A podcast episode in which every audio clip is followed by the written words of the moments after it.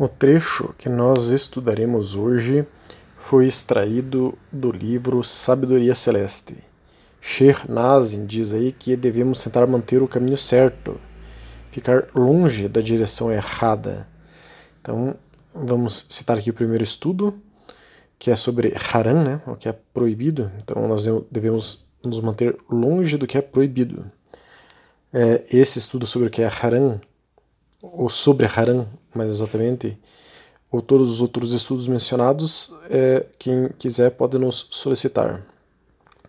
Todos os profetas eram pessoas iluminadas. Temos um estudo sobre o caminho profético. Tente estar entre aqueles que alcançam a luz. A luz que ele fala né, é a luz divina. Temos um estudo sobre a luz divina. Você deve pelo menos tentar estar com pessoas iluminadas, porque as luzes deles chegarão até você mesmo que você não faça nada além de pedir para ficar com eles, as luzes deles chegarão até você. Em Yom Akiema, no dia do juízo, né? nós temos um estudo sobre o dia do juízo, todos os profetas virão e cobrirão suas nações com suas luzes. Todos os profetas virão com suas diferentes luzes e levarão suas nações. Você deve tentar alcançar um deles, alcançar luzes, luzes reais. Então nós podemos alcançar as luzes do profeta Muhammad sallallahu alaihi wasallam seguindo os seus passos, quer dizer, colocando em prática a sunna do profeta Muhammad sallallahu alaihi wasallam. Nós temos vários estudos sobre a sunna do profeta. Se você não é iluminado, peça para estar com pessoas iluminadas e eles não serão encontrados entre as autoridades. Então nós temos estudos também sobre a erudição às vezes aquele erudito teórico é, ele aparenta saber muita coisa, mas de fato não sabe nada. Por quê? Porque ele não aplica na sua vida aquilo que ele acha que sabe. Né? Hoje nós estudaremos como será a intercessão por nós no dia do juízo. É, a intercessão do profeta Muhammad wasallam pelos muçulmanos e muçulmanas. Né? Sobre Shafá, né, intercessão. Shafá é intercessão. É, o profeta Muhammad sallallahu alaihi wasallam, ele intercederá pelos pecadores da Ummah, quer dizer, da nação do profeta Muhammad sallallahu alaihi wasallam. Temos um hadith que, que diz o que Sheikh Nazim aponta nesse texto. Na verdade, a gente vai ver vários hadiths aí que apontam que Shernazin está é, nos mostrando. Anas relatou que o mensageiro de Allah, salallahu alaihi wasallam, disse: Minha intercessão é pelo povo dos principais intercessão pelo povo é dos principais pecados da minha nação. Esse é o hadith al-Tirmizi, número 2435, Sahir, autêntico, forte. Então, o que ele está dizendo aqui, o profeta Muhammad, sallam, é que ele intercederá pelos pecadores, né? aqueles que é, estão livres do inferno.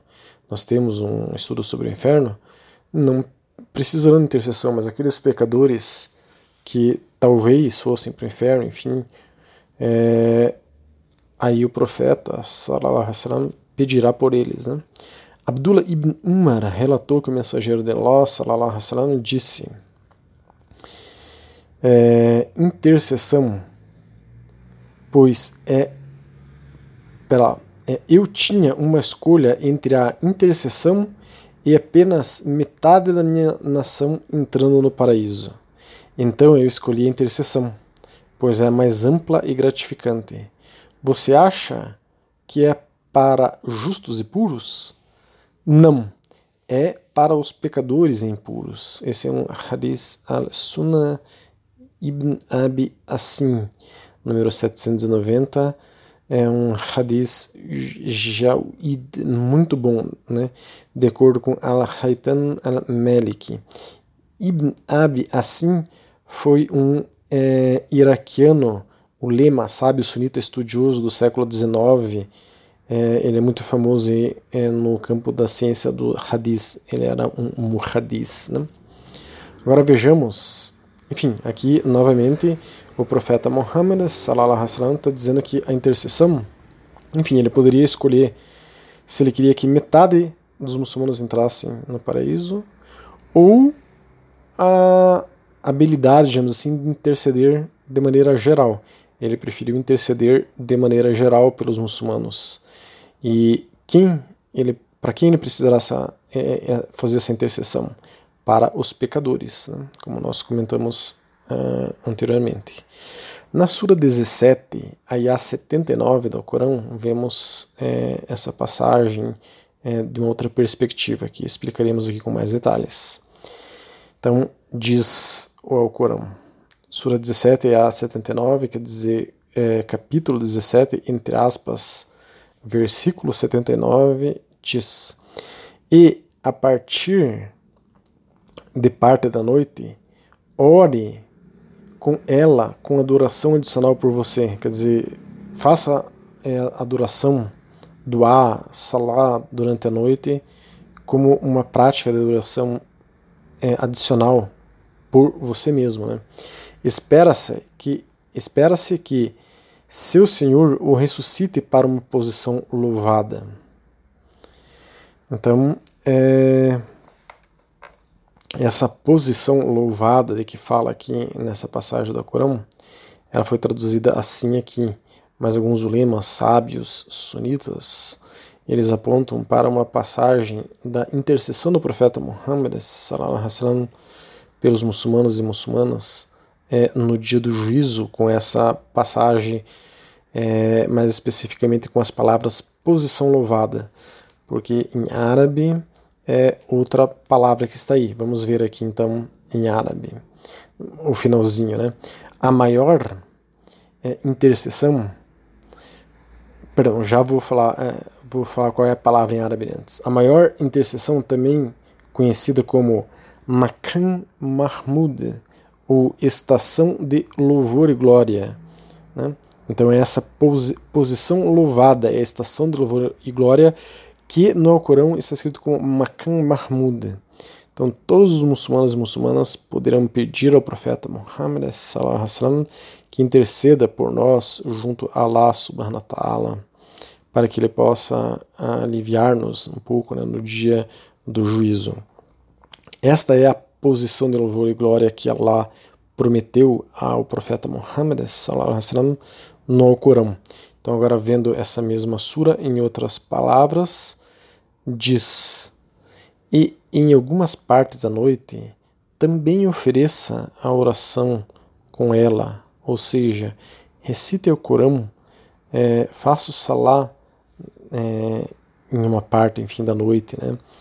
É o Corão se refere aqui ao último terço da noite, que tradicionalmente é usado para práticas devocionais, que é talvez o melhor horário possível para práticas devocionais, que é ali três e meia, quatro horas da manhã até chegar no Fajr. Os Naqshbandis têm toda uma rotina especial para esses horários aí, para, perdão, para este horário, é, de cerca aí de uma hora de práticas de adoração, findando com o Fard da alvorada, coração obrigatória da alvorada, né? Então, continuando a passagem do Corão. É, então, ofereça a oração junto com a noite, né? Como uma oração adicional para você, ó Muhammad. Pode ser que seu Senhor o leve a Makan Mahmud. Então, essa é a passagem do Corão que a gente está comentando aqui, Sura 17, Ayah 79. Makan Mahmud é estação espiritual. Makan significa estação espiritual ou túmulo, né? Mas nesse caso aqui está sendo usado como estação espiritual. Então, Makan Mahmud é a estação espiritual do profeta Muhammad, sallam, que nesse caso é exclusiva dele, né? É, nenhum ser humano pode acessar essa estação espiritual que é dele. Por quê? Porque não virá mais nenhum profeta aqui para os seres humanos. É, há um hadith que também explica um pouco essa passagem do Corão, é, e também há diversos outros hadiths né, que explicam essa intercessão do profeta, wasallam, mas vamos tomar aqui é, o seguinte: o povo cairá de joelhos no dia da ressurreição. Dia da, da ressurreição é o dia do juízo. Né? O povo cairá de joelhos no dia da ressurreição. Cada nação seguindo seu profeta, dizendo: Ó, oh, e assim interceda por mim, até que a intercessão seja concedida ao profeta Muhammad wasallam. É, nesse dia, Allah subhanahu wa ta'ala o ressuscitará para uma posição de louvor e glória. Então esse é um hadith Sahir Buhari e também Sahir Muslim, quer dizer, autêntico forte al-Buhari e autêntico forte Muslim. Vejam que aparece novamente essa palavra aqui, ó. Deus o ressuscitará para uma posição de louvor e glória, que é Mahmud, é, perdão, Makan Mahmud, né? Então aqui esse hadith ele é, resume a passagem de Sher Nazim. Está dizendo que cada nação é, aparecerá no dia do juízo é, com o seu profeta, mas o profeta Muhammad sallam, será o primeiro a interceder pelos muçulmanos. Há hadiths que falam sobre isso, mas a gente, enfim, não comentará aqui para não estender muito essa audioaula. Né? Então, vejamos outros hadiths. É, então será dito, é, Muhammad Levante sua cabeça, pergunte, será dado a você, interceda, a sua intercessão será aceita. Então levantarei a cabeça e direi: Minha alma, ó Senhor, minha alma, ó Senhor, minha alma, ó Senhor. Será dito: Admita aqueles entre sua alma que não devem ser levados em conta pelo portão direito do paraíso. Eles compartilharão os outros portões com o povo de outras nações. Esse é o hadith Sahir Buhari e Sahir Muslim. Então, algumas pessoas que estavam indo, que estarão indo para o inferno é, através do portão que não é do paraíso, alguns muçulmanos, né, alguns muçulmanos e muçulmanas que estarão indo para o inferno através do portão que não é do paraíso, estarão juntos é, de outros que estarão indo para o inferno de outras nações, quer dizer, de outras religiões, então o profeta Muhammad será chamado e falará: Você quer interceder por eles? Daí o profeta Muhammad vai fazer esse, essa doar, essa súplica, pedindo para que Allah, enfim, perdoe né, aqueles muçulmanos e muçulmanas que iriam para o inferno. Então, no dia do juízo, enfim, há diversos hadizes que falam é, de como será o dia do juízo, nós temos um estudo sobre isso, enfim, há hadizes que dizem que até os nossos dedos falarão sobre nós, se nós fizemos zikr ou não. É, cada pelo de nosso corpo falará de nós, o que nós fizemos ou deixamos de fazer. Né? Até mesmo o jejum que nós é, fizemos, o Alcorão que nós lemos, poderão nos ajudar, inshallah, no dia da ressurreição. Então vejam aqui um hadith que fala sobre isso dentre vários, enfim, que falam sobre esses temas aqui mencionados. Então esse hadith, Abdullah ibn Amr relatou, o mensageiro de Allah, salallahu alaihi wasallam, disse, o jejum e o Alcorão intercederão pelo servo no dia da ressurreição. O jejum dirá, ó Senhor, eu impedi de comer e beber durante o dia, então permita-me interceder por ele. O Alcorão dirá: Ó oh, Senhor, e eu impedi de dormir durante a noite, então permita-me interceder por ele. Assim, os dois intercederão por ele. Esse é um Hadith Musnad Ahmed, número 6589, Sahir, autêntico, forte.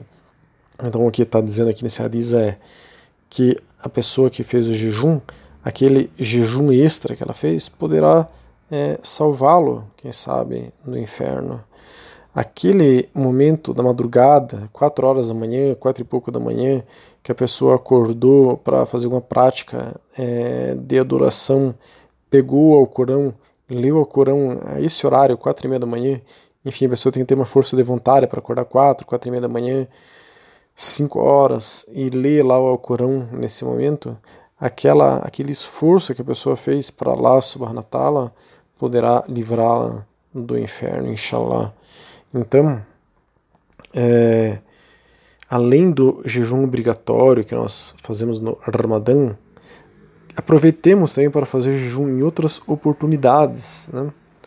É, por exemplo, nos primeiros dias do mês Zulhijjah que nós estamos passando, é, esses primeiros dias do primeiro ou nono dia do mês Zulhijjah, a pessoa pode fazer um jejum. Né? Esse jejum, inshallah, é, fortaleça o espírito da pessoa e possa até é, livrar a pessoa de algum pecado que ela tenha feito. Né? Leiamos mais o Alcorão também. Né?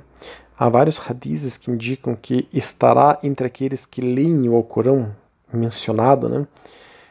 É, os leitores assíduos do Alcorão, aqueles que leem pelo menos um ayah por dia, ou uma aleia, ou um ayat, né?